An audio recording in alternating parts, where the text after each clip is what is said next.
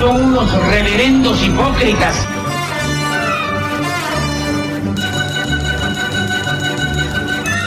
¿Por qué no suben a la tribuna a responderme si son tan hombrecitos? Tú te puedes reír, tú puedes decir lo que tú quieras, pero tú mientes.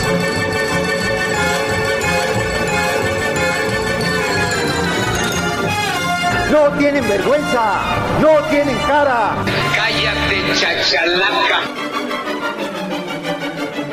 Bienvenidos a Política Nacional. Disculpe si nuestras netas se le estrellan en la jeta. Y por favor, sea serio.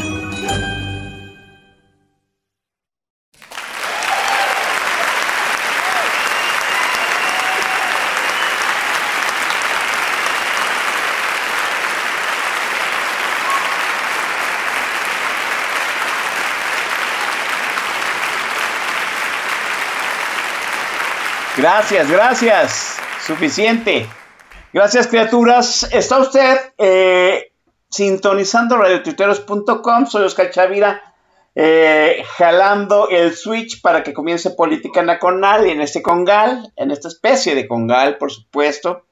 Gracias a toda la gente que amablemente nos, este, nos pasa el visto bueno para las emisiones en podcast pero pues este programa va en vivo y le agradezco enormemente a la gente que todavía da sentido hacer la emisión en vivo, que es los rudos del TAG, que están ahí ya dándose eh, cita en el TAG de Radio Tuiteros.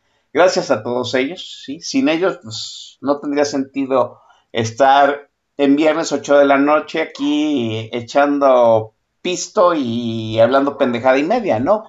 Qué bueno, gracias a todos ustedes. Vámonos rápido al tema porque pues hay mucho que comentar y el invitadazo del día de hoy, pues ya lo sabemos, este, nos sube el rating, por eso lo traemos. Ya muy próximamente vamos a, el día que se, eh, que se certifique la cuenta del maestro Don Vix, vamos a hacer, ya vamos a hacer vaquita porque nos va a costar más caro y ya no le alcanza, ya no alcanza el presupuesto de política nacional pero mientras aquí lo tenemos. Maestro Don Vix, buenas noches. Mi querido hermano Oscar, ¿cómo estás? Muy buenas noches. Saludo a la gente que nos hace el favor de venir a escucharnos en esta oportunidad aquí a Política Nacional. Ustedes siempre van a contar aquí con mi presencia, mi querido Oscar. Yo soy el agradecido que me invites, entonces. Además, nunca pienso sacar la famosa verificación. Imagínate si cuando significaba algo no la sacaba, ahora que se compra, pues menos. Entonces, todo tranquilo y aquí estamos con mucho gusto para darle macizo, señor. Qué bueno, qué bueno. eso ya es un gran aliciente, ¿no? Sobre todo para estas fechas tan conmemorativas, ¿no? Uno va a conmemorar pues el equinoccio de primavera, ya está comprando su huipil blanco y toda la madre para irse a las pirámides a recibir la energía, ¿no? Ahora que nos va a llegar la nave de nodriza, pues qué mejor que recibir a la nave nodriza con las energías este, del sol del equinoccio y los chacas alineados, ¿no? Como decía este Yuri, yo les, yo les, este, ¿cómo les, les deseo que la maldita primavera pase ligera. Bien, maese, pues se ha llegado la fecha, se ha llegado la hora, este, el calendario marca que pues estamos en el año previo a la elección presidencial, el año previo a la elección presidencial, ya lo sabemos, es pues la elección del el Estado de México, ¿sí? Que eh, en pocas palabras, ¿no? Se ha utilizado durante bastantito rato como, como el laboratorio, laboratorio previo a la elección presidencial, por muchas razones. en alguno, déjeme contar este, tres razones principales porque en el, por qué en algún momento el EDOMEX era tan importante. Número uno, porque, pues en pocas palabras, el grupo Atlacomulco, que es podríamos decirlo así, el grupo duro del PRI, en algún momento fue el grupo duro del PRI, este, pues ahí, ¿no? Perfeccionó, aceitó, este, eh, nos mostró la maquinaria electoral eh, del PRI, ¿no? El movimiento territorial eh, tal como lo conocemos, como lo conocimos en algún momento, pues nació en el Edomex, entonces eh, conocer la elección de, Edomex era ver qué tanto la fuerza territorial del PRI seguía funcionando. Edomex tiene, por supuesto, el mayor padrón electoral que tiene registrado el Instituto Nacional Electoral desde que fue fundado, desde que lo dirigía el maestro Goldenberg. Entonces es, es en pocas palabras, un estado de los que cuentan a la hora de la elección presidencial. Sí, y eh, tercero, de alguna otra forma, el EDOMEX este, será un termómetro para ver qué, eh, ¿cómo decirlo?, qué tanto se había medido la oposición en aquel entonces contra el Jurásico Institucional. ¿no? Obviamente, pues ya lo sabemos, ¿no? Edomex siempre, eh, Edomex desde que se acabó la revolución ha sido gobernada por el Partido Revolucionario Institucional. No ha habido quien le ponga frente.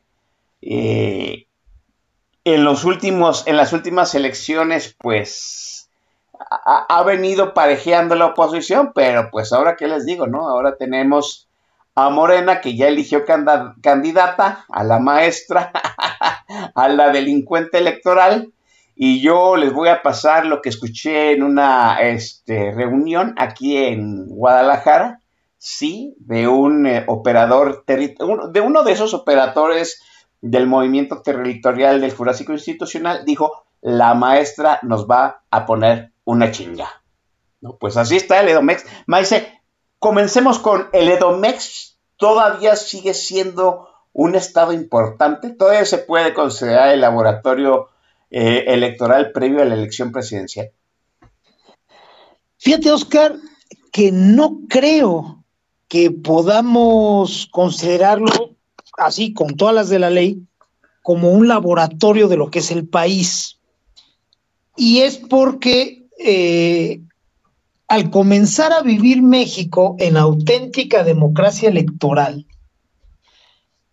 ya las tensiones, los acuerdos, los afanes y desde luego el factor del voto que cuenta y es contado, fue em, tropicalizando los procesos en cada estado, incluido el Edomex. No me parece que podamos considerar que la complejidad que resultó ya después de 30 años de reformas electorales y después de 25 años tal vez de democracia electoral plena, pueda ser eh, representado con fidelidad en el EDOMEX. Ni siquiera por el lado del resultado, Recordemos que ese México donde, eh, como bien señalas tú, el Edomex era representativo, era el laboratorio, te podía indicar muchas cosas respecto a las elecciones eh, nacionales, pues era un México que sí ya se abría la democracia, sí ya el voto contaba y era contado, pero había otros factores que todavía no entraban en juego.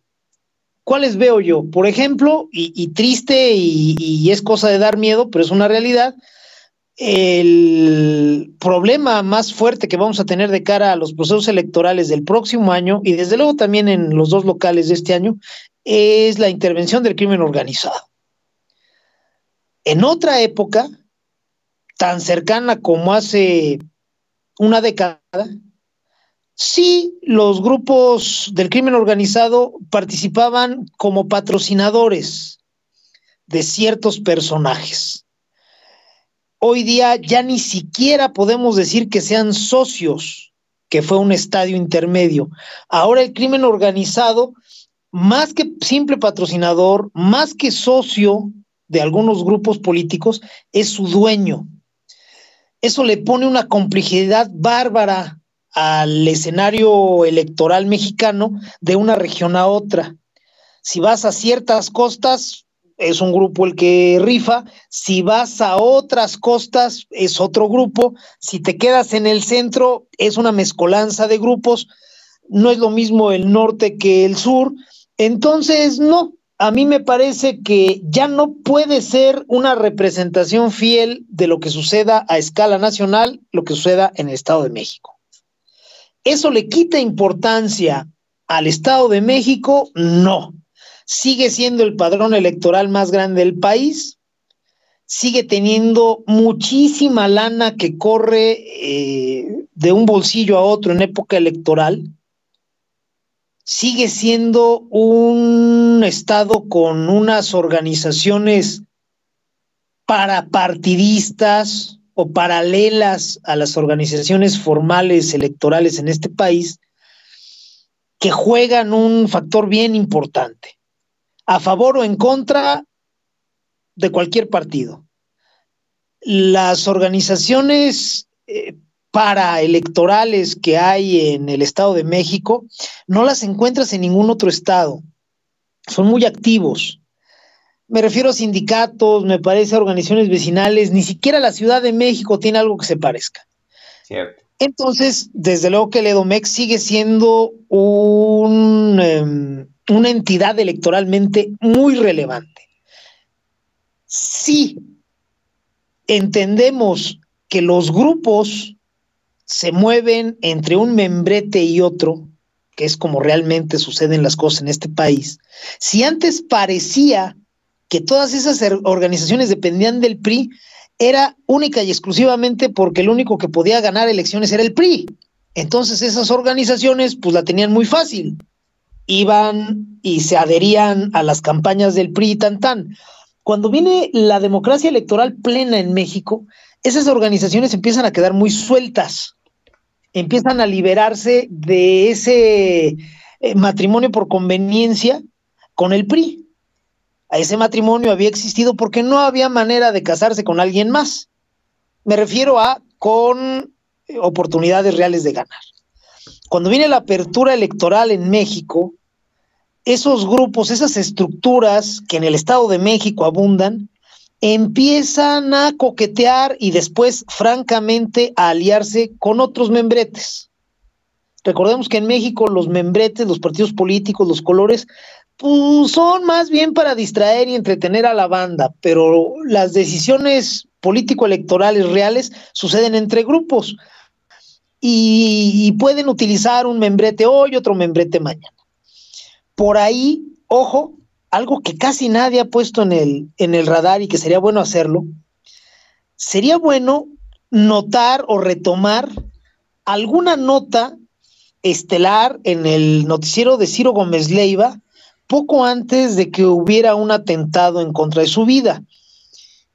Eh, no hay mucha gente que lo haya notado y me parece extraño, a lo mejor los que saben, saben así muchísimo, no quieren ni siquiera mencionarlo. Por ahí en el noticiero de Ciro Gómez Leiva sacó al balcón al jefe o al presunto jefe de un grupo criminal que opera en el Estado de México, en Michoacán, en Morelos, al que le dicen el Tucán. Ese señor ha sido el más grande patrocinador de campañas políticas en esos tres estados, Morelos, Michoacán y el Estado de México, desde hace un ratito. Fue factor esencial para el triunfo de López en el 18. Y resulta que lo descobijaron. Cuando se dio cuenta ya había un video suyo en el noticiero estelar de Grupo Imagen, dirigido por Ciro Gómez Leiva, donde aparecía yendo a llevar unas ofrendas a, a, una iglesia, si no me equivoco, me parece que en el estado de Morelos, acompañado por, pues, este, policías municipales, por el presidente municipal, y pues me lo hicieron famoso en 15 segundos. Ajá. Dicen los que saben que eso le cayó al Tucán muy mal, se lo tomó muy mal. Y dicen que a partir de ahí, además de, del atentado contra Ciro Gómez Leiva, se derivó una ruptura entre el grupo o los grupos criminales que aglutina este señor, el Tucán, y los grupos políticos que se habían agrupado en torno a Morena. Dicen estas mismas fuentes que ese señor ha decidido jugar con el PRI en el Estado de México, en esta elección que viene. Bueno, yo no sé si este, mis fuentes sean así súper, súper, súper confiables, pero tiene cierta lógica. Tomemos el ejemplo del Tucán y llevémoslo a un montón de ambientes en el, en el país que conocemos como México. Lo que sucede en el Edomex no puede ser extrapolado nada más por el factor crimen organizado. Hay otro montón de factores que yo creo que determinan, ¿no? eh, eh, la conciencia cívica, que suele ser mayor del paralelo 20 para arriba que del paralelo 20 para abajo. Hay que decirlo, Aridoamérica y Mesoamérica. Pero hay, hay una serie de factores que no me parece que nos permitan decir que si ganamos eh, eh, los ciudadanos derrotando a Morena en el Edomex, ya quiere decir que se le va a ganar en el 24, y tampoco que si Morena gana en el Edomex, eh, podamos decir que ya entonces todo está perdido para el 24. No me parece que es así. Sí, si gana la alianza en el 24, pues sería una buena noticia para formar esa alianza nacional que a muchos los ilusiona y que todavía no existe, pero sí sería un mensaje muy bueno en su favor. Y en sentido contrario, si gana Morena el Estado de México, pues sí, lo primero que hay que decir es que los amigos de Domordor se merecen cualquier cosa que les pase, todo lo que sucede actualmente y todo lo que les pase en el futuro, porque pues ya serían mamadas, Oscar. Pero en principio sí, yo mantengo a salvo la gran relevancia del Estado de México como el gran padrón, como un semillero de votos inagotable, pero sí señalo que ya no es un laboratorio del escenario nacional, Oscar. Ya, ya no es un laboratorio del escenario nacional por el crimen organizado, por XYW, pero en cierto sentido, Maese, le, le volteo la pregunta. ¿Sería un buen escenario para calar la maquinaria electoral de Morena?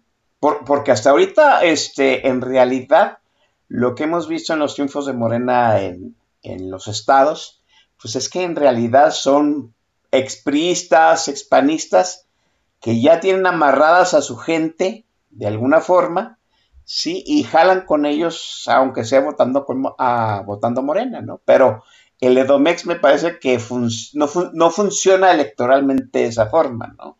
Sí estaríamos de alguna, este, en algún sentido, tanteándole el agua a los, a los camotes de qué tanto orden, qué tanta disciplina hay dentro de Morena con Delfina como, como candidata? Yo creo que sí nos puede eh, dar una muy buena señal de cuán caro le va a costar a Morena, o lo que se conoce como Morena, eh, contar con la vaquita de votos en el Edomex tomando como referencia lo que fue la elección del 18 y la elección del 21. Fíjate.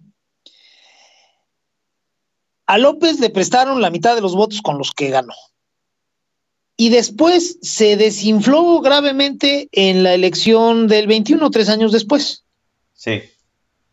Eh, la lectura que se ha hecho en, en, muchos ambientes de esa diferencia de votos cosechados por Morena en 18, en 21 con relación a 18, tiene que ver, sí, con un desencanto de la población, pero eso es una parte menor. La mayor parte de los votos que perdió Morena en, esos tres años tiene que ver con grupos, con estructuras. Ya no se la prestaron y no sabemos si no se la prestaron porque la elección, para esos grupos, la elección eh, fuerte tiene que ver con ejecutivos y no con el Congreso Federal, que es donde se vio más clara la caída de Morena, o si es por ya eh, una decepción con el proyecto que eh, pues, abandera López. Hay diferencia entre ambos. Supongamos que eh, esa pérdida de votos tuvo que ver más con la pérdida de la confianza o de la esperanza de que López les cumpliera los acuerdos. Esa es una muy buena noticia. habría sido y, sería muy buena noticia para nosotros si se confirma. Supongamos que esa pérdida de votos simple y sencillamente obedeció a que en el escenario federal a los grupos de poder locales les importaba mucho menos el Congreso. ¿Eh? Bueno, pues entonces es mala noticia. Si ustedes recuerdan, Oscar, gente que nos escucha, en 2018 Morena fue vapuleada en el centro del país, en la capital y en el Congreso Federal, pero en la periferia le fue de puta madre. Todo lo que es el Pacífico lo ganó Morena. Entonces, vamos eh, siendo precavidos. Las elecciones locales o nacionales se operan en lo local. Lo nacional es demasiado abstracto lo nacional no puede permear más allá del discurso el día de la elección.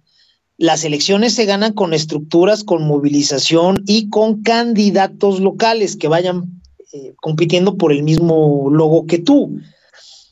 A mí me parece que el Estado de México nos va a permitir calibrar, nos va a permitir saber o despejar esa incógnita de qué sucedió con esos votos que se le chisparon a, Morela, a, Morelia, a Morena de 2018 a 2021. ¿Por qué? Porque el Edomex, en tanto que elección del Ejecutivo, es muy atractivo. Si los grupos de poder, incluido el crimen organizado, deciden ya no apoyar a Morena en el Estado de México, pues Morena no gana, ¿eh? Ni a mentadas de madre.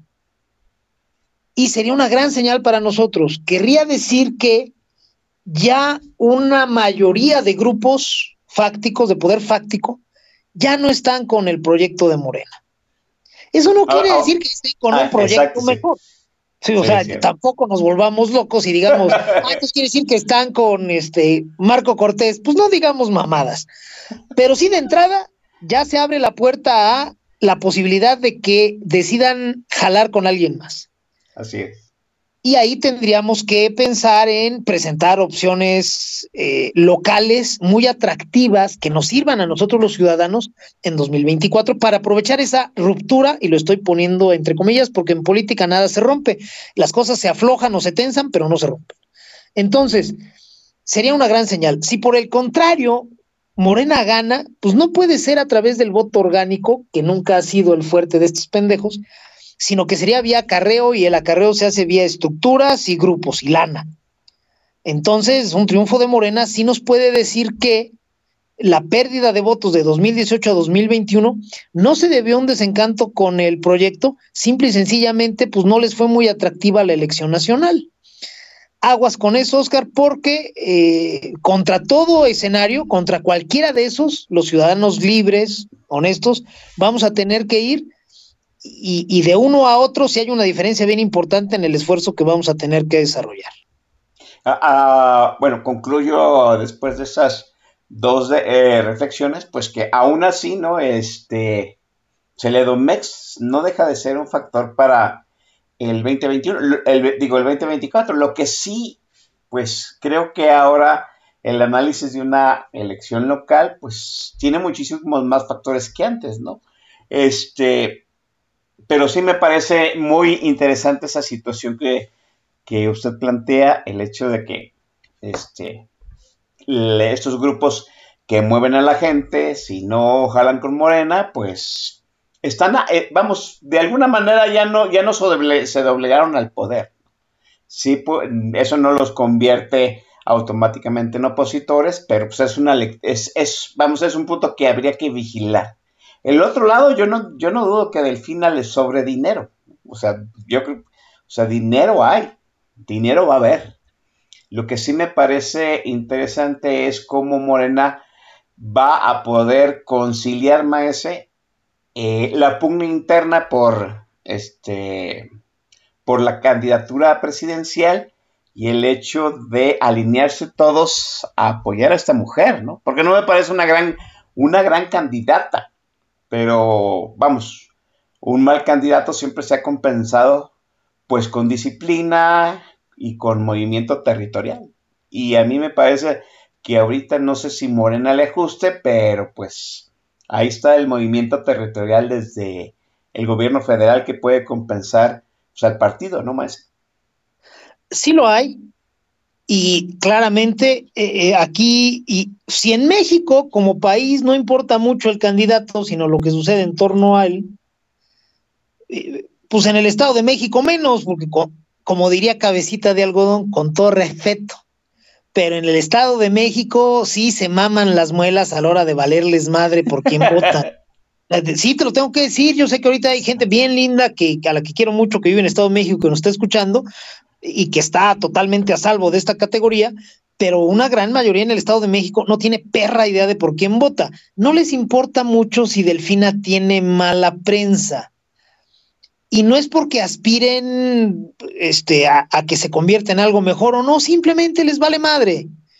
En algunas entidades de México, entre ellos el Estado de México, y por supuesto mi guerrero de toda la life, y quizá Tabasco, y algunos más, puedes presentar como candidato a un simio rasurado y vestido, con una camiseta con el logo del partido, y puede ganar.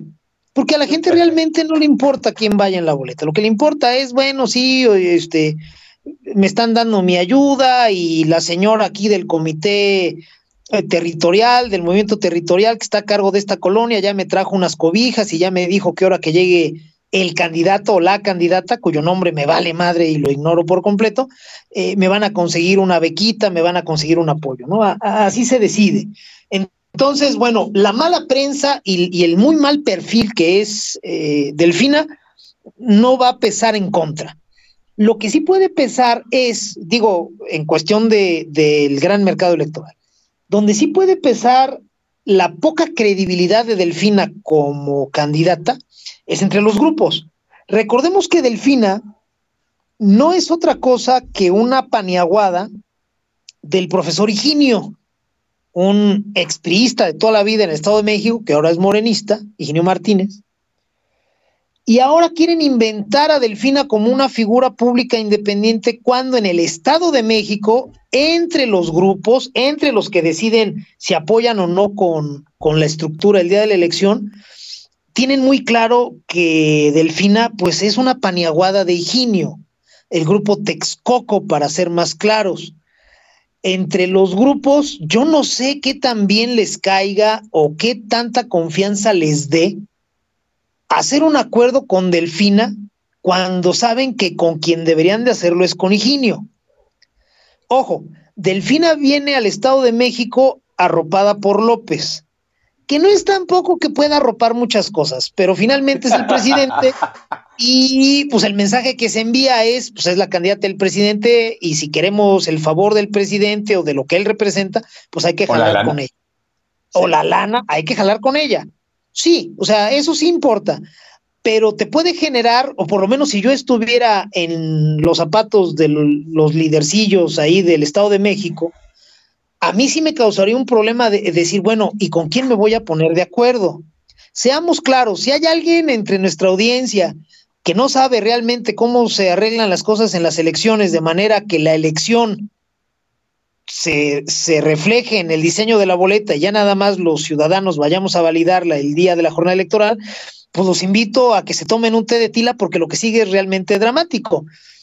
Los grupos se van a poner de acuerdo con meses de antelación y van a decir, bueno, a ver, ¿con quién vamos a jalar? Y cuando decimos con quién, no nos referimos al partido, nos referimos a quien encabeza el proyecto, porque finalmente quienes forman parte y lideran esos grupos de poder, pues no se distraen con membretes, menos con idearios, menos con ideologías. Ellos saben que ya cuando se aplacó el polvo de la elección y ganó el güey al que apoyaste, pues con quien te vas a poner de acuerdo es con ese güey o con dos o tres operadores muy cercanos suyos y se acabó. No es con el partido no es con el comité directivo estatal, no, no, no, esas son mamadas. Con quien te vas a poner de acuerdo es con quien encabeza el proyecto. Y yo en el Estado de México no sabría si efectivamente me tengo que poner de acuerdo con Delfina, que creció a la sombra de Higinio y sigue siendo la perra de Higinio, o si me tengo que poner de acuerdo con Higinio directamente. ¿Por qué?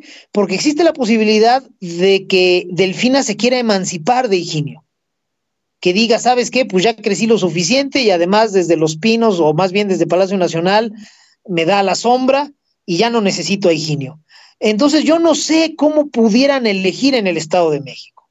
Esto no se arregla, créanme, no se arregla eh, con declaraciones o, con, o con explicaciones privadas. Para que hubiera unidad de, de criterios tendrían que salir un día sí y otro también Delfina e e Higinio juntos en medios, con Higinio claramente subordinado a Delfina. Que, que, se notara pues que ya Delfina ya creció lo suficiente como para que Higinio ahora sea su chalán. Y pues, nunca, jamás. Entonces, anda Higinio como, me parece que como una especie de coordinador general de algo en el Estado de México, no coordinador de la campaña porque no le tienen tanta confianza. Entonces, esos arreglos ahí medios champurrados dificultan la, interlocución con los grupos. Por eso a mí me parece que hay un buen chance de que no se apoye a, las siglas de Morena en el Estado de México, no porque Delfina sea un mal partido, que sí lo es, no porque Morena esté realizando un cagadero en todo México, incluido en el Estado de México, que sí lo está haciendo, simple y sencillamente porque la operación política no está siendo la correcta. Y al no ser la correcta, si alguien llega con un proyecto muy claro y les dice, mira, es con este cabrón o es con esta cabrona y todos vamos a jalar con ella, para los grupos es una apuesta más sólida, Oscar. Sí, definitivamente. Eh, déjenme dejar la charla aquí. Es momento de pasar a lo importante de este programa, sobre todo del, podríamos decir del máximo este operador de la tornamesa de política nacional, el maestro Don Vix, para que demos paso al playlist que tiene preparado el día de hoy. Maese, empiece con su curaduría musical. Con todo gusto, mi querido hermano Oscar. Eh, recientemente, pues tú lo sabes mejor que nadie, por eso te llamas Oscar, fue la entrega de los Oscars y eh, pues se reactivó el mame de Lady Gaga, que fue a cantar a la ceremonia, valiéndole madre, salió de carita lavada y jeans rotos a cantar, eh, consiguió lo que siempre ha querido, que se hable de ella, y se reactivó el mame de la anterior presentación que había tenido, si no me equivoco, en el 19, cantando con Bradley Cooper y ahí como que traían sus que y una historia muy bonita. Entonces puso otra vez de moda mi Lady Gaga de oro y en esta oportunidad pues vamos a poner canciones de ella. Este, la gran mayoría de cuando era la reina del escándalo, de cuando parecía que iba a ser la sucesora de Madonna, y por ahí otra que es una balada muy bonita que a mí en lo personal me gusta mucho. Y pues este, vamos a empezar con uno de sus grandes clásicos, quizá mi canción preferida de Lady Gaga. La canción se llama Bad Romance, cuando son las 8 de la noche con 32 minutos tiempo del centro de México. Al término de ella regresamos aquí en Política Nacional, Oscar Chavira y el Don Bis. Oh, oh, oh.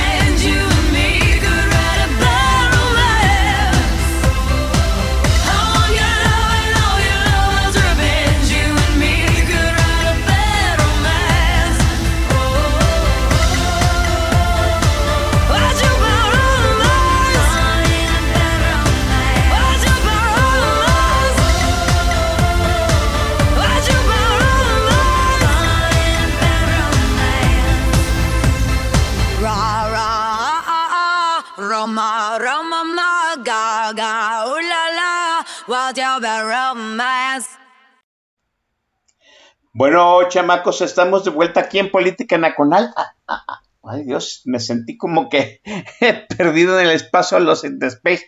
A lo mejor ya me están llegando las, las energías del equinoccio o ya me está llamando la madre, la nave nodriza. No, no sé. Maese, parece, hay, hay, debo decir que decisión dividida en cuanto a Lady Gaga, ¿no? Muchos esperaban otro tipo de, de música, como si usted no tuviera este, la capacidad de musical como para poner en la tornamesa Lady Gaga, no entiendo. Yo tampoco, fíjate, estoy leyendo los comentarios y hay gente como mi querida Cuchipila, mi Cuchi de oro, la Tarantino, que dice que venía preparada para Víctor Iturbe el Pirulí y no habría estado mal, ¿eh? Yo en una de esas no descarto, no, no descarto poner al Pirulí, cabrón.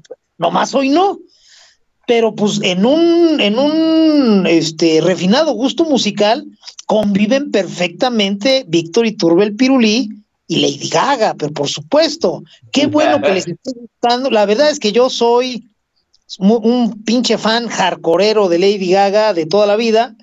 Este, y me complace mucho que les esté gustando la selección de hoy.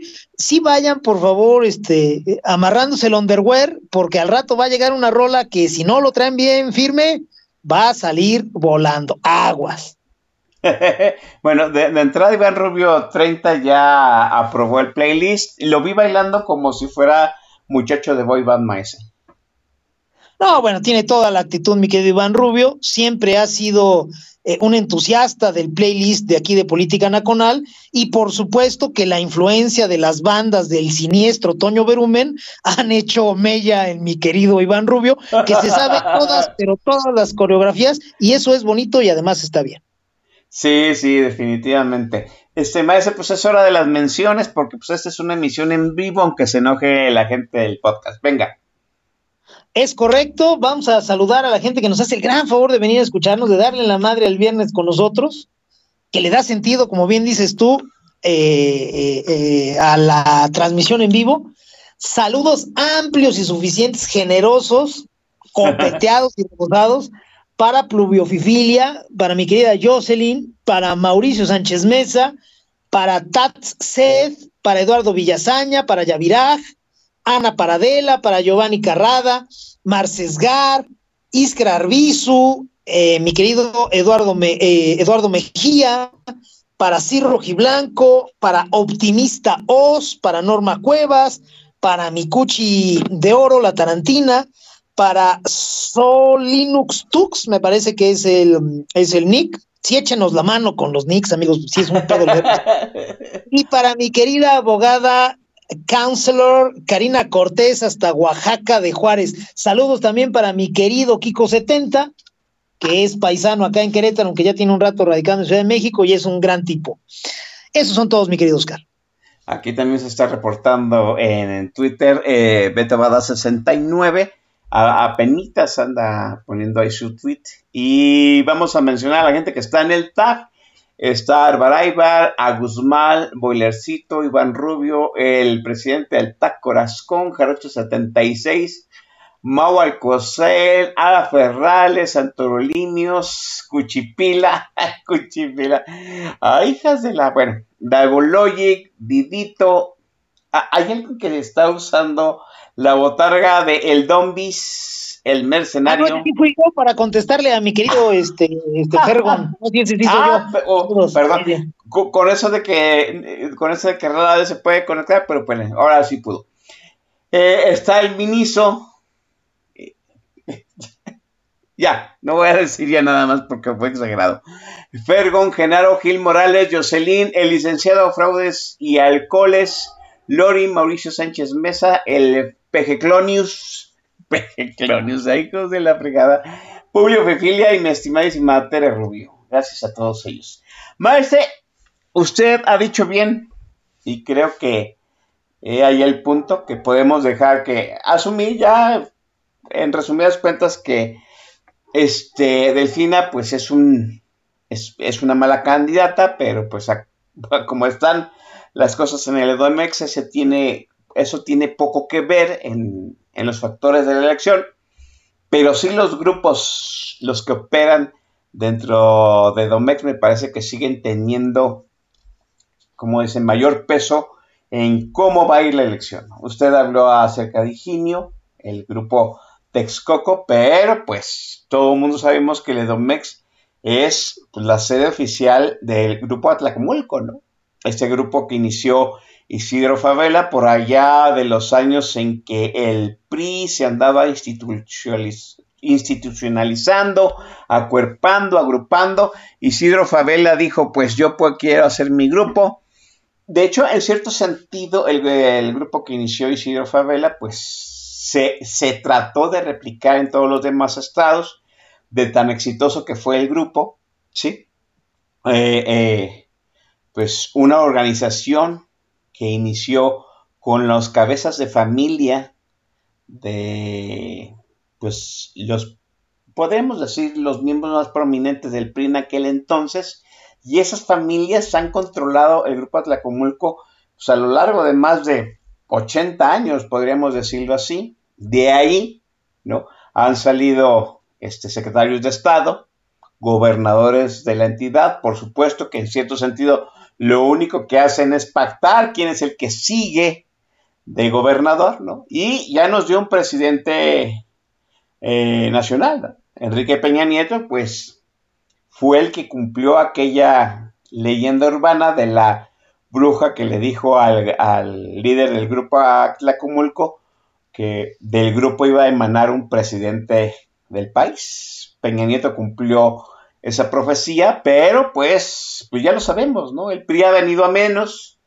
tiene un dolor de cabeza en Alito, eh, prácticamente Alito está peleado con las principales figuras que han levantado la mano para ser candidatos del PRI, pero pues lo que sucede al interior del grupo Atlacomulco en los últimos años sigue siendo, pues, ¿qué decirlo? Pues, una duda. Alfredo del Mazo, que además es hijo de otro Alfredo del Mazo, que además a su vez su papá fue uno de los fundadores del grupo Atlacomulco, eh, pues a mí me parece que también eh, ha sido un gobernador eh, más cauto que otras cosas, y no sé qué tan bueno sea cooperando electoralmente porque, pues en pocas palabras, ganó la gobernatura por un tris, estuvo a punto de entregar el Estado, pero pues, y ahora quiere imponer a, a este, pues a su delfina, ¿no? A Alejandra del Moral como candidata, que por cierto, pues todavía oficialmente el PRI, la alianza con el partido, no tiene candidata. ¿Cómo ve el grupo Atlacomulco para esta elección, maestra? Pues es una incógnita, Oscar. El eh, vaya, el grupo Atlacomulco existe, bueno, es una realidad. Tiene al Estado de México como su coto. Y aquí toda la pregunta es si el grupo Atlacomulco, al igual que todos los otros grupos políticos, era priista porque no tenía de otra, y ahora que hay otras opciones puede cambiar de membrete, o si efectivamente es PRI, PRI hardcore. Yo no estoy seguro de que el grupo Tlacomulco tenga denominación de origen priista. Tan es así que dentro del PRI prefirió eh, etiquetarse con, con, un apodo, por así decirlo, ¿no? Grupo Atlacomulco ni siquiera Grupo Edomex, Grupo Atlacomulco. Entonces yo no daría por, por hecho que el Grupo Atlacomulco vaya a jugársela al 100% por el membrete de siempre. La mística es importante y existe, no necesariamente en el Grupo Atlacomulco, sino en todos los grupos priistas del Edomex. Quienes ya peinamos canas, recordaremos que en el año 2000 cuando viene la primera alternancia en la presidencia de la República con Vicente Fox, eh, la ola azul, por así decirlo, la gente que iba simpatizando con Vicente Fox, fue apabullando a las estructuras priistas en todo el país. Y quiero subrayarlo, en todo el país, excepto en el Edomex. Quienes nos estén escuchando, por favor, no se vayan a quedar con la idea errónea de que quien llevó a la presidencia de la República a Vicente Fox fue el PAN. No mamemos.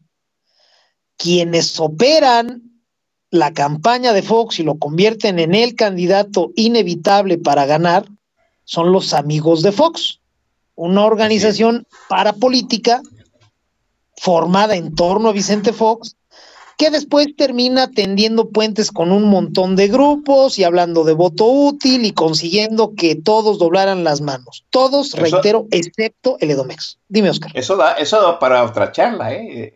¿Cómo, cómo Vicente Fox se hizo candidato presidencial, pero en otro, en otro momento. Perdón, maestro. En otro momento lo haremos y es una historia buenísima, sobre todo para las personas que creen mucho en los membretes, pues para que les quede claro que no es así. En todo caso, ese gran experimento nacional exitoso que llevó a Fox a la presidencia apabulló a todos los comités directivos estatales, a todos los grupos políticos priistas, excepto a los del Edomex.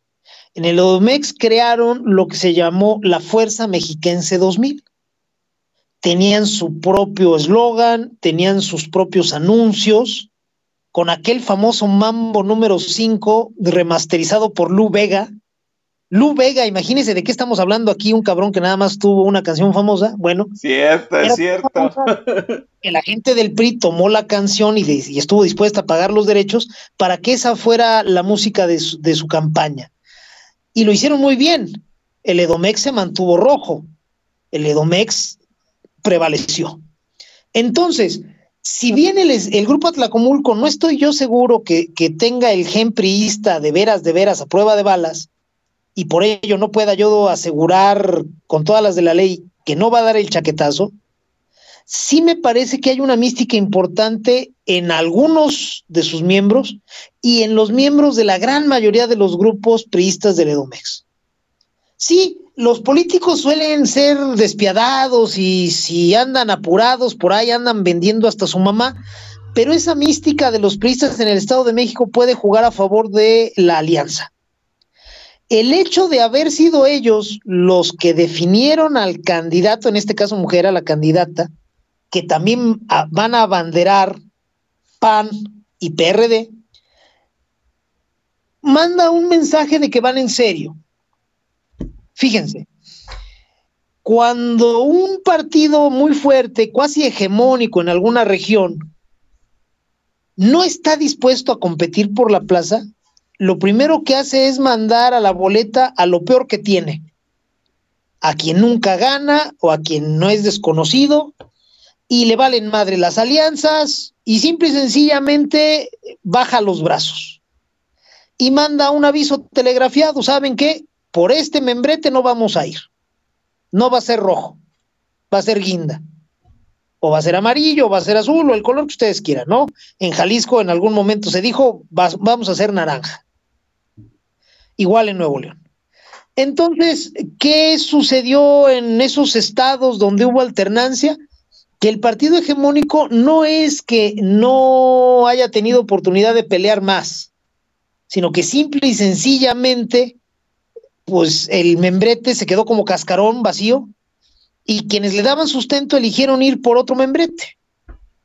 E insisto, el primer mensaje que se envía es a través, obviamente, de medios tradicionales para validarlo y es poner por delante a una botarga.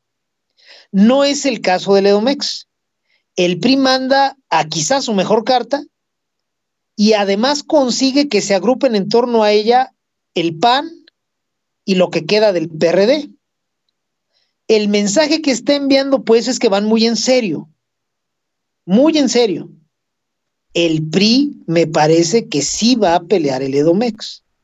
Si estuviera listo para rendirlo, pues habría mandado a alguien de menor perfil y habría reventado la alianza. No es el caso. ¿Usted cuándo puede darse cuenta? Bueno, yo no sé qué tan enterados ustedes los demás de la política local en Querétaro. Aquí en Querétaro, la izquierda, lo que se conoce como la izquierda, antes el PRD y ahora Morena, nunca le interesa pelear en serio. Primero, porque sabe que tiene una tarea por delante titánica. Segundo, porque les cuesta más intentar ganar que dejarse ganar desde antes. Y entonces siempre mandan a una señora que se llama Celia Maya, que no sirve para nada. O sea, la señora es más inútil, con todo respeto, que cualquier tabú. Aquí en Querétaro es una tradición. Sabemos que eh, quien postula a Celia Maya para lo que sea, está mandando un mensaje inequívoco. Por aquí no es, cabrones, aquí ya vendimos la elección, aquí no va a suceder nada. Y eso sucede en los demás estados. No está sucediendo en este momento en el Edomex. Me parece que tampoco está sucediendo en Coahuila, que también va a tener elecciones locales en este año. Y entonces, claramente en el Edomex el mensaje es que van a pelear en serio. Yo entonces sería optimista de que va a haber tiro, no por fe, no porque Alito y Marco, pues esos dos pendejos no sirven para nada. El güey que sea presidente del PRD nacional este mes tampoco sirve para ni madre. Lo que a mí me permite suponer que sí se va a pelear es que el PRI encabeza la alianza, siendo el partido más fuerte en el Edomex, y que está enviando a uno de sus mejores perfiles. A mí me parece que sí, van en serio, y vamos a ver pues este, ¿de qué cuero salen más correas, mi querido Oscar? Sí, Alfredo del Mazo, pues no sé, e, es uno de los gobernadores, si creemos en, en esas encuestas, pues es uno de los gobernadores mejor calificados. Y estamos hablando que Alfredo del Mazo ya está en el sexto año de gobierno, ¿no? O sea, sí, sí me, a su servidor sí le sorprende en cierto sentido, por ejemplo, en esa misma encuesta aparece este, mi gobernador Enrique Alfaro con un ya desgastado 30% de aprobación en, este, en, Jalisco, ¿no? Pero me parece que es natural. No, no, es porque Alfaro lo haya hecho mal, es porque Alfaro ya se ha peleado con todo mundo aquí en el estado. Y Alfredo del Mazo no. De hecho, Alfredo del Mazo está de la mitad hacia arriba de los gobernadores mejores calificados. Eso, déjeme decirle, eso es bueno para la campaña, pero no lo convierte nuevamente en un operador electoral eficiente, ¿no? Lo que sí, Maese, tal parece, es que de alguna u otra forma, pues ya tienen los amarres hechos como para dar pelea.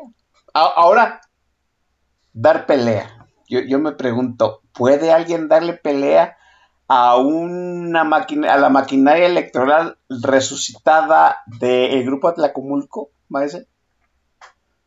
En el Estado de México no, imposible. Aquí todo, toda la daga en el Estado de México es para dónde van a jalar los grupos, las estructuras. Sí, importa ir el día de la elección para validar lo que está sucediendo, pero la elección va a quedar definida, se está, se está definiendo, de hecho, as we speak, por parte de los grupos. Sí, el, eh, el, amarre se está haciendo en este momento. ¿Qué va a suceder? El proyecto que logre mostrar mayor consistencia para los grupos de poder es el que va a traer a la mayoría y a partir de eso va a poder operar la elección. Los ciudadanos, sí, vamos del día de la jornada, vamos y validamos al ganador con nuestro voto. Pero donde nosotros podemos elegir es mucho antes, cuando condicionamos la elaboración de la boleta. Cuando decimos lo que sí queremos, cuando decimos que estamos dispuestos a trabajar en X, Y, Z situación, porque eso va normando, si no, si no define, si condiciona a los grupos. Oye, ¿sabes qué? La banda no está este, recibiendo bien este mensaje. La banda no está interesada en X, Y, Z cosas, más bien le interesa A, B y C. Y es así como los grupos concilian entre ellos y al interior de cada grupo sus intereses con los de la generalidad, porque saben que necesitan la validación social que brinde el voto. Entonces, ya una vez que presentas un proyecto, ya que conseguiste pues, lo, para lo que te alcanzó de jalar grupos, estructuras, referentes y tal, pues ahora sí ya vas con todo. Si vas en serio. Yo quiero insistir en esto, no todo el que entra a una elección lo hace para ganar. A mí me parece que la del Edomex sí es una elección disputada. Las dos opciones que buscan ganar, perdón, las dos opciones que van a presentarse en la boleta sí buscan ganar. Tan va a ser una elección competida que el tercero en discordia, que era Movimiento Ciudadano, prefirió no ir a la elección para gobernador porque sabe que va a ser un ridículo. Ni siquiera, ni siquiera puede aspirar a ser fiel de la balanza. Imposible. Van a darse hasta con la cubeta en el Estado de México. Y, y, pues el, el, Partido Naranja y a quien mandara de candidato, aún siendo Juan Cepeda, que tiene buena, buena imagen y buena prensa, pues iba a ser como la vecina chismosa que, me, que queda en medio de los madrazos. Eh, nadie iba a pensar en ella, pero iba a salir muy maltratada. Entonces, pues prefirieron no ir. Insisto, ese es un mensaje que también a mí me parece correcto. Si alguno de los dos contendientes que identificamos hoy de cara a la elección en el Estado de México no fuera en serio, no fuera con la intención de ganar, estuviera enviando esos mensajes a través de medios tradicionales para avisarles a todos, ¿saben qué? Aquí es pura mamada, ¿eh? No vamos a ir en serio, vamos para acá la gente de Movimiento Ciudadano, Dante Delgado, que de estos ritos sabe un chingo, porque es un político priista dinosaurico de cepa, habría entrado muy en serio para ver si podía cosechar algo que no fuera un 2%. No que se fuera a convertir en la segunda fuerza, imposible, pero sí pintar, sí jalar este, posiciones, sí... Eh, hay que explicarle algo a la gente, Oscar, en las elecciones locales tú presentas candidatos a un madral de puestos que forman una suerte de tren. Y la locomotora de ese tren es la candidatura a gobernador. Es la candidatura que concentra medios, que concentra recursos, que concentra acuerdos con los grupos de poder, que después se deriva, salpica, permea hacia las, eh, hacia las candidaturas eh, paralelas la de presidentes municipales, la de Congreso Federal, la de Congreso Local. Si en el Edomex eh, Movimiento Ciudadano no va a tener candidato a gobernador, su tren, pues es una mala broma. La gente que va a ir, pues sí, puede que alguien gane alguna posición por parte del Movimiento Ciudadano, si es un muy buen candidato, si ha hecho mucho trabajo territorial, si tiene gran posicionamiento en, en su distrito, pero van a ser casos muy aislados porque no van a tener locomotora. Insisto, yo sí veo tiro en el Estado de México y la salida por patas del membretito de Dante Delgado me deja creer, me deja confirmar esa creencia, Oscar. Sí, sí, sí. Y, que se van a dar hasta con la cubeta. eso va a estar. Vayan preparando palomitas y refresco. Más es momento de la segunda intervención musical para que los muchachos se pongan a bailar. Con todo gusto, Oscar, vamos con otro de los grandes clásicos de Lady Gaga. una canción buenísima, porque hay que decirlo, Lady Gaga sí es artista, le gusta ser ridícula y extravagante y llamar la atención, pero señora tiene un madral, tiene una tonelada de talento y sus canciones son piezas musicales muy bien construidas. Vamos pues con otro de sus clásicos, la canción se llama Poker Face, cuando son las ocho, no, perdón, las nueve de la noche con un minuto tiempo del centro de México. Al término de ella regresamos aquí en Política Araconal, Oscar Chavira y el Don Piz.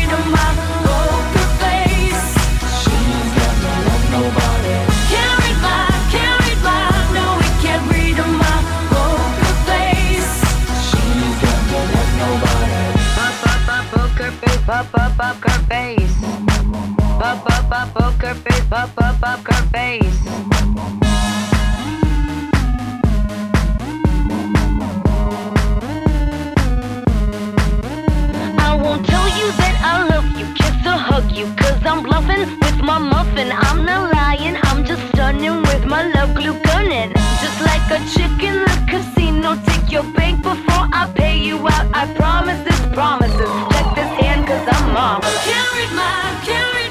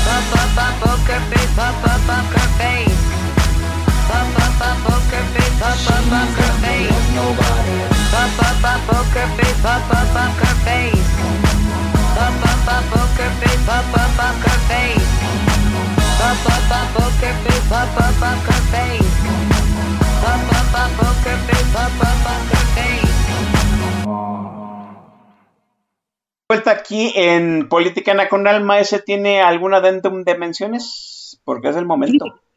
Fíjate que tengo un pack que ya nada más le va a tocar media dotación de vales de Walmart, pero pues ya que chingados. Saludos para Daniel García, para Ricardo Amador, para mi querido El Mercenario y a su señora esposa, siempre nos escuchan en pareja, y para mi querido amigo Soy Chollero. Ahora sí ya fueron todos. Bien. Eh, dice, Movimiento Ciudadano dice que no va a ir con candidato. Yo creo que Dante Delgado, conociéndolo como es, este, pues ya le tanteó el agua a los camotes. Sabe que a lo mejor tiene candidatos, pero no la estructura. Y como ya dijimos en el Edomex, la dinámica es, aunque tengas el candidato, sin estructura vales madre. Entonces, Dante Delgado se echa para atrás. Dice, no les voy a estorbar, aunque sabemos que va a operar de alguna forma, ¿sí?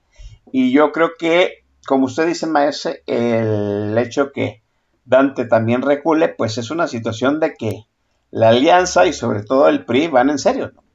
Aquí nos estaban preguntando si acaso un, triunfo del PRI en el Edomex, este, pues catapulta a la gente del Grupo Atlacomulco como para, este, como dar la orden de abordaje dentro del PRI. Eso sería, pues, otro punto para, para, este, para otro programa. Pero lo que sí yo le haría la pregunta más, un triunfo apabullante del PRI en el Edomex, sí sería como una voz de abordaje, este, a nivel nacional, ¿no? O sea, ¿Te recuerdas en 2021, no?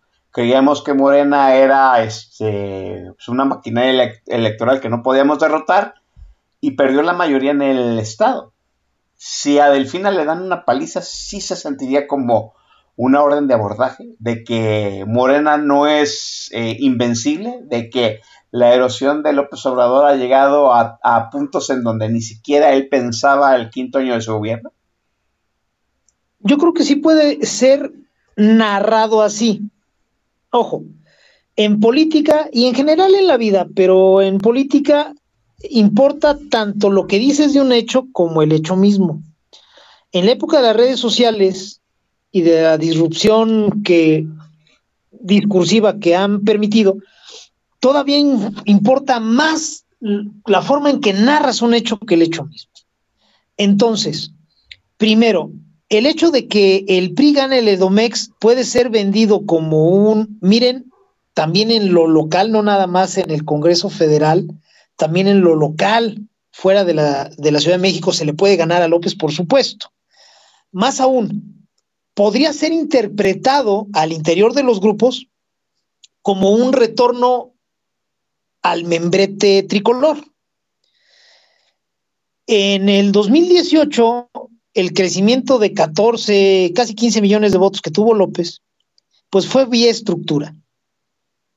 Las personas que depositaron su voto a favor de López lo hicieron fundamentalmente desde la estructura que eh, se había aliado históricamente al PRI. Pepe Mid, ya visto en retrospectiva, nunca tuvo oportunidad de ganar, porque la maquinaria priista, simple y sencillamente, el día de la elección no operó para él. ¿Qué mensaje se envió? Pues el, el membrete, el cascarón tricolor, pues no, ya no jala. Nos movimos al guinda.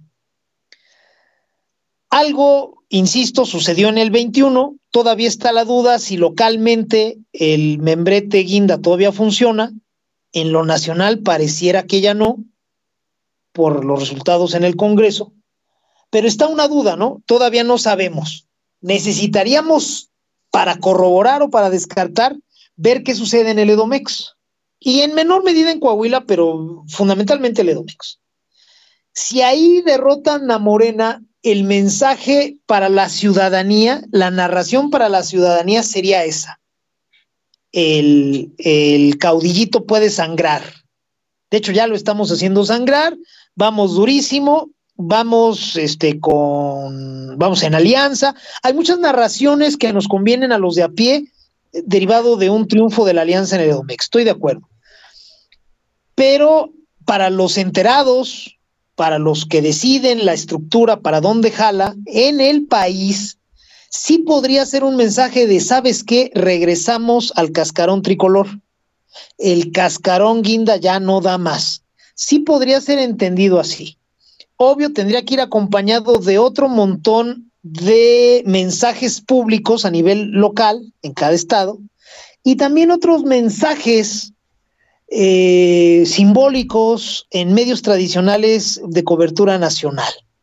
Tendríamos que empezar a ver eh, que salieran a cuadro los priistas, no sé si con Alito o dándole las gracias a Alito, tendríamos que empezar a ver, eh, que sería muy chido de ver en términos estratégicos, a gente como Malio Fabio Beltrones volviendo a salir a cuadro, como para ya no dejar ninguna duda, como para ser el narrador o para ser los narradores del retorno de las estructuras al cascarón tricolor y soltar al cascarón guinda.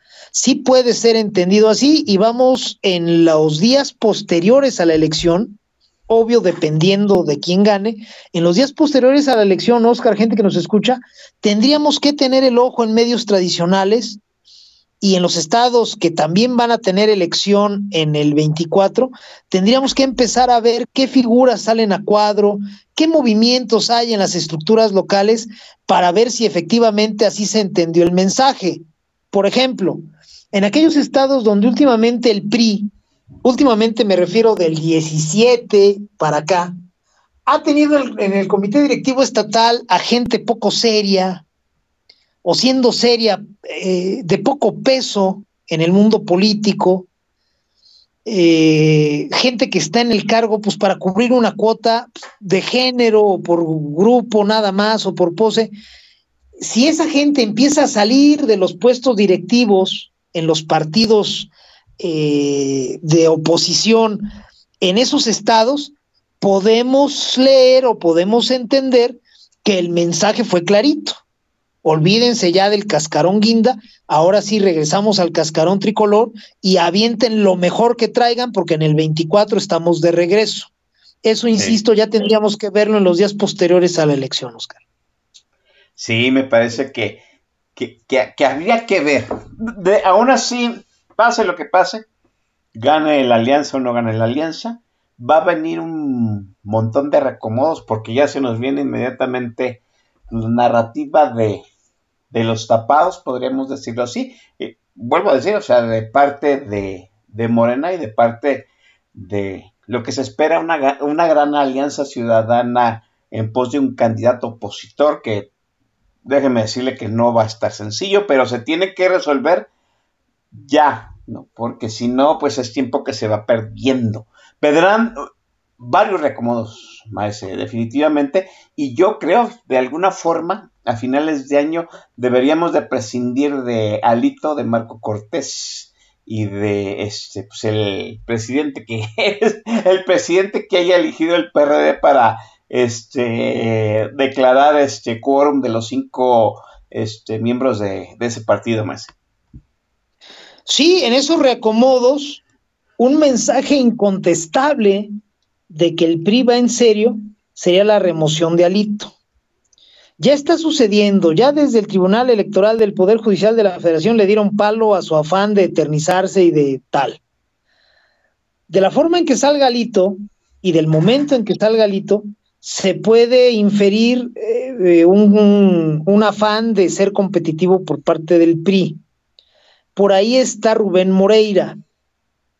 Eh, es un tipo que ha estado como secretario general, si no me equivoco, del Comité, del Comité Ejecutivo Nacional del PRI, a manera de, darle equilibrio. Eh, en el PRI, históricamente, los dos grupos más importantes en la coyuntura, en, cuando se renueva el Comité Ejecutivo Nacional, tienen la representación más alta. A uno le dan la presidencia y a otro le dan la Secretaría General quien crea que Moreira está alineado con Alito, pues no está entendiendo nada. Eh, son de grupos diferentes, por eso uno de ellos es presidente y el otro es secretario. Y podría haber una toma hostil del de, Comité Ejecutivo Nacional por parte de quienes no quieren Alito. Alito claramente está por no arriesgar, cortita ya al pie, una embajada más tarde, eh, este, vender mejor la traición a, los afanes de oposición. Y si él saliera antes, suficientemente antes, me refiero pronto este año, en algún momento de este año, antes de que arranquen las campañas en serio, el mensaje entonces sí sería incontestable. El PRI va en serio, ya se sacudió un pinche lastre horrible que es Alito y vamos por todas. En el PAN es menos claro. Eh, claramente si se queda Marco Cortés ahí, pues no trae muchas ganas de figurar el PAN. Hmm. Pero si lo corren, tampoco sería un mensaje tan incontestable como en el PRI. Porque en el PAN, em, el PAN nacional es más una federación de partidos locales. Sí. Que tienen el mismo logo. Pesa menos la estructura jerárquica. Entonces, una salida de Marco Cortés, pues sí abonaría en el sentido de que ya dejó de estorbar esta pinche piedra. Pero que llegue otro cabrón, pues no te garantiza que realmente como partido vayan a competir en serio. La forma en que suceden las cosas en el PAN nacional es muy diferente a como suceden en el PRI nacional. En el PAN es mucho más local la decisión te pueden decir, sí, mi presidente Marco Cortés, sí, es un chingón, y el güey se sube a la suburban y se va. Qué bueno que ya se fue este pendejo, ¿me explico? hay, esa disciplina partidista que sí la hay en el PRI. Entonces, pues sí, yo vería muy bien que Marco Cortés ya se fuera a donde quiera, pero que se salga ya del Comité Ejecutivo Nacional del el PRI porque mandaría un mensaje muy bueno, el, mensaje de que el anayismo, si es que alguna vez existió esa corriente, pues ya está muerto y enterrado, de que ya no nos va a querer venir a meter ruido el chico migrañas desde algún lugar de Atlanta, y de que pues el PAN está queriendo reaccionar. Insisto, no sería tan buena noticia, tan contundente como en el PRI, pero sin duda que sí sería de celebrarse, Oscar, gente que nos escucha. Sí, así es, definitivamente no. Vuelvo a decir, muchos dirán, pues es que no hay quien en el PAN, pues ya con que Marco no esté, vamos cuesta arriba, ¿no? Eh, ese momento de la última intervención musical para que usted dé paso a esta obra magna, sí, y luego retornamos para despedir. Gracias, mi querido hermano Oscar. Vámonos con una rolotototota de Lady Gaga, cuando descubrió que sabía hacer baladas chidas, pero chidas en serio, y la hizo concretamente esta canción en compañía de otros tres este, compositores, no es una creación solo de ella, este, la hace para la canción de Nace una estrella, y pues a mí me parece una canción hermosa, perfectamente construida, muy fuerte, con un mensaje puta maravilloso que te conmueve. Y pues espero que la disfruten, es algo muy diferente a lo que los fans de toda la vida de Gaga estamos acostumbrados a escuchar de ella, pero créanme que vale, eh, vale mucho la pena. Eh, por favor, sí, súbanse los calzones hasta, hasta el ombligo, porque si no, se les van a caer. La canción se llama I'll Always Remember Us This Way. Es una cancionzota. Disfrútenla en serio. Y al término de ella estamos de regreso aquí en Política Nacional, Oscar Chavira y el Don Bis. Burning in your eyes. You look at me, babe, I wanna catch on fire. It's buried in my soul,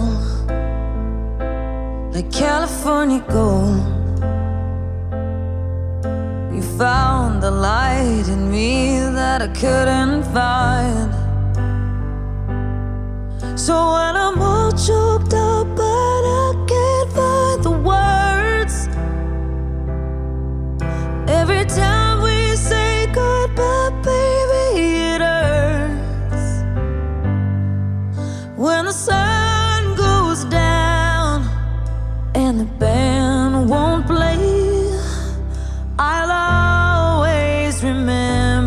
this way.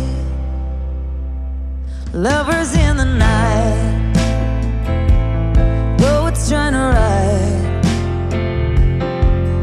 We don't know how to rhyme, but damn, we try.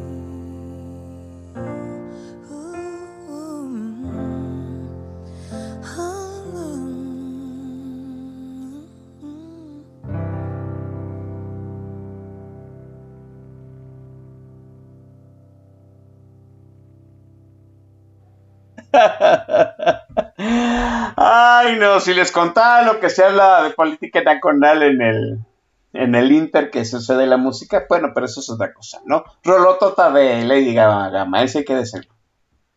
Hay que decirlo, ya, ya la gente aquí nos está confesando que el Underwear salió volando, ya llegaron los likes diciendo, sí, ya estás, cabrón. Entonces, qué bueno que les haya gustado, esta canción es maravillosa, es, eh, vaya, tú ves el video oficial, pues, de esta rola y la fuerza que pone Lady Gaga, la fuerza interpretativa, al piano además, es estremecedora. Cuando, cuando llega una parte de la canción donde dice, The part of me eh, that's you will never die, la parte de mí que eres tú jamás va a morir, y señala a Bradley Cooper, güey, te cagas tres veces. Entonces, qué bueno que ha sido apreciado por toda la audiencia, lo celebro de a madre, y este, que lleven a Gaga en su corazón me hace muy feliz. sí, Lady Gaga, eh, pues, ¿qué les digo, no? Va a estar en otra película haciendo el Joker, que es un musical, va a estar muy interesante esta situación, ¿no? Eh, Maese, hay tiro en el Edomex. Cierto, me parece que sí es una elección competida, me parece que los dos que van a quedar en la boleta sí quieren ganar.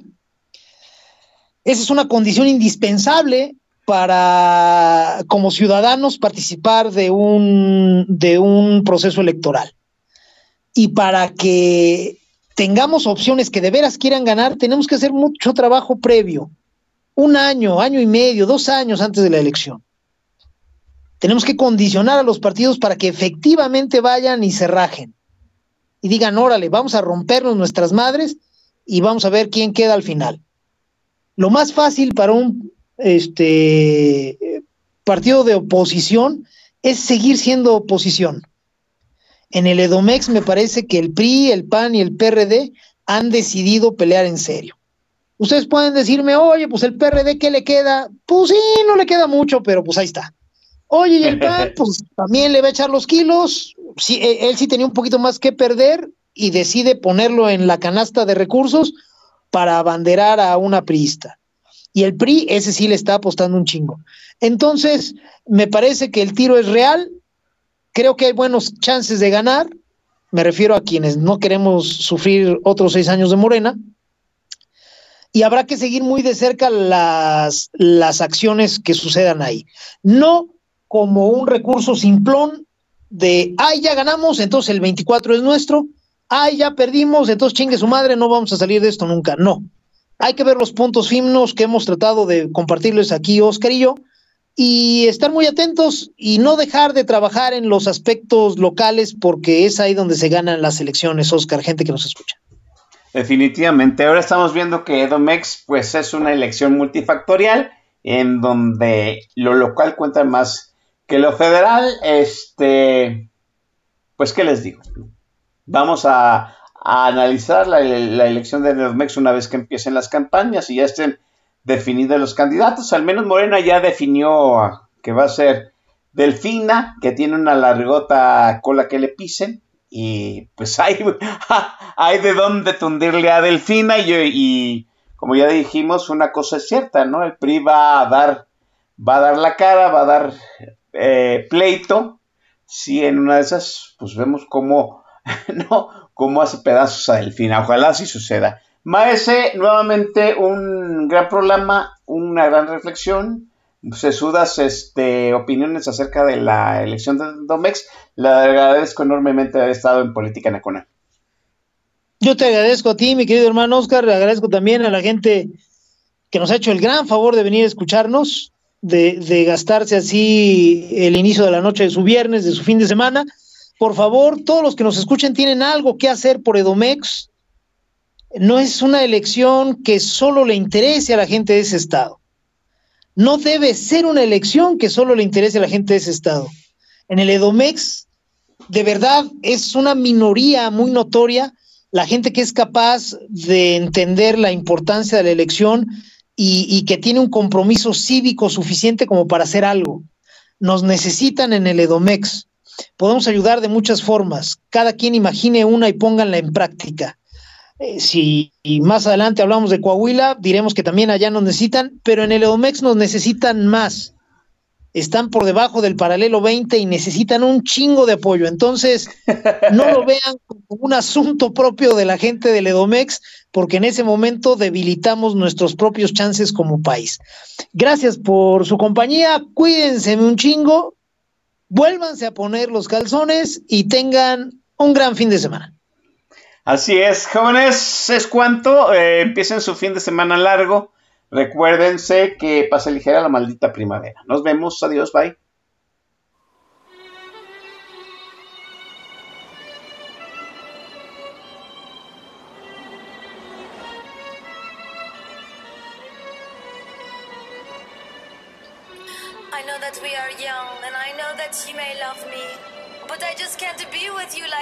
This anymore. Alejandro.